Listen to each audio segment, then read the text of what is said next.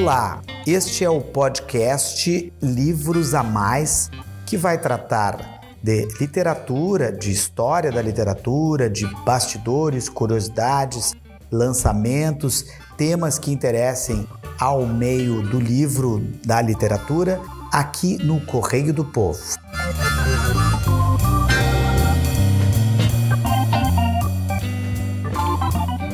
O tema de hoje é Machado de Assis e a música.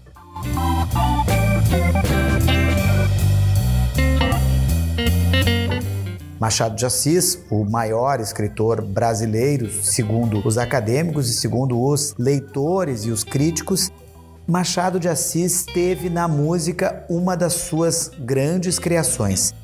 São três os grandes contos de Machado de Assis em relação à música. Os três maiores é Um Homem Célebre, Cantiga dos Esponsais e O Machete.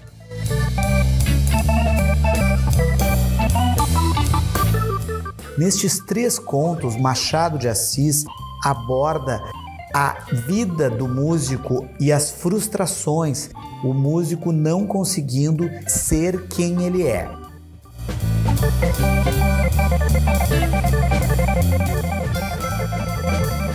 Vamos ao caso de O Machete, que foi publicado em 1878 no Jornal das Famílias.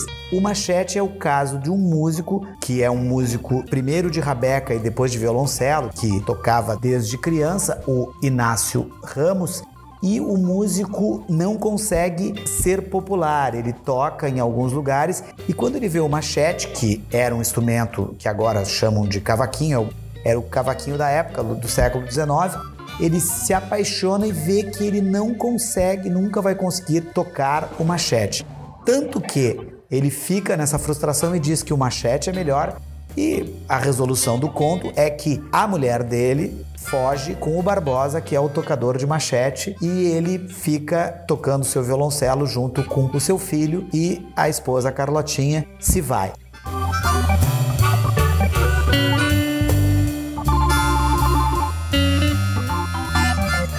O outro conto que fala de música, segundo o José Miguel Wisnik, o crítico, a música nos textos de Machado, ela sempre permanece como solução e como problema insolúvel.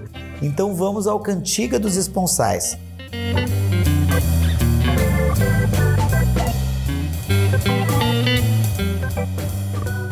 Cantiga dos Esponsais fala do maestro Romão Pires que regia em 1813 na Capela do Carmo, regia as melhores áreas de óperas, só que não conseguia compor a sua própria cantiga esponsórica. E o Romão Pires, este maestro, ele é uma história inspirada no padre, no compositor de Requens, de, de outros, que é o José Maurício Nunes Garcia, que nós vamos ouvir um trecho do Requiem dele agora.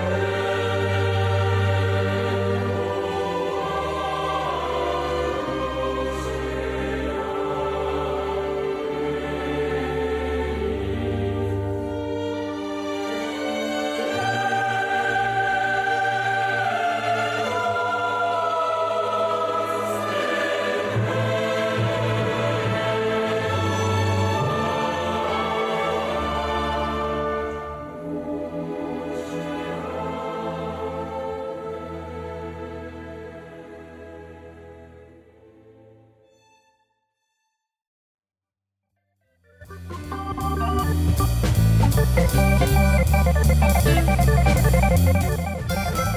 Bom, mas para falar de José Maurício Nunes Garcia e para falar de Romão Pires, temos que ver a relação esta de Machado neste conto que também é de frustração. Então, Cantiga dos Esponsais, que foi publicada em livro, ela foi publicada antes em jornal, no Gazeta de Notícias, mas em livro foi primeira vez no Várias Histórias, foi publicada em 1884. E, no caso do Cantiga dos Esponsais, o Ramon Pires não consegue ser o compositor que ele gostaria de ser. Ele é um compositor frustrado.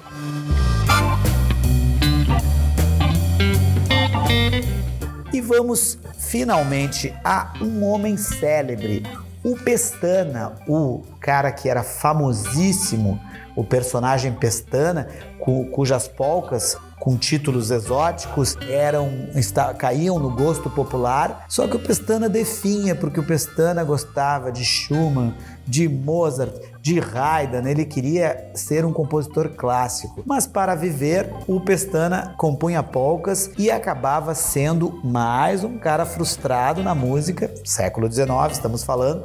Pestana acaba querendo fazer música clássica, mas se contentando em fazer polcas até o momento de sua morte, que é a resolução do conto é com a morte dele com polcas inacabadas. Então Machado de Assis colocou o músico como se coloca o músico e o artista agora nesse século 21 também. Muitas vezes temos o caso de pessoas frustradas, eh, músicos gaúchos que não conseguem ir para o Rio São Paulo, não conseguem fazer sucesso. Isso é um, é um exemplo. Machado de Assis então colocou esse panorama de músicos que eram frustrados porque eram uma coisa e queriam ser outra. Alguns conseguiam ser populares, mas ninguém fazia muito dinheiro com a música naquela época. Os músicos eram pagavam o seu sustento.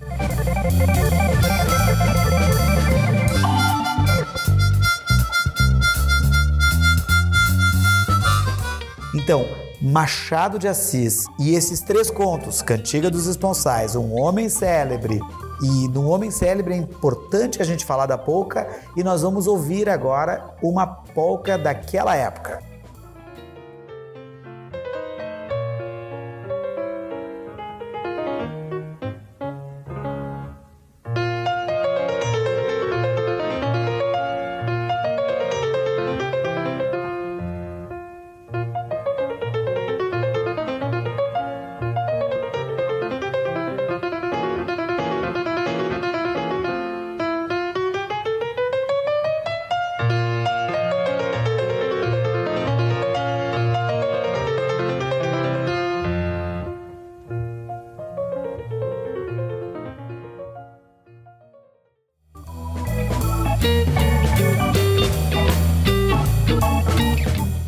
Para finalizar, só dizer que Machado de Assis, como grande gênio que era, compreendia o nível de frustração que uma pessoa que se dedica à arte, que se dedica ao enlevo, quer ter. Então, essa é a insolubilidade que o José Miguel Wisnik fala em seu estudo sobre Machado de Assis a frustração e a incompletude. Machado de Assis captou o espírito do século XIX em relação à música e também o espírito que predominaria nos artistas nos anos subsequentes, no século XX e também no século XXI.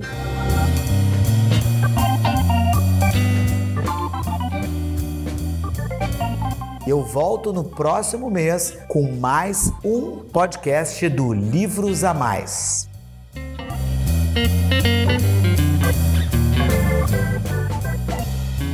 Este podcast teve apresentação e pesquisa de Luiz Gonzaga Lopes e técnica de Aleph Alencar.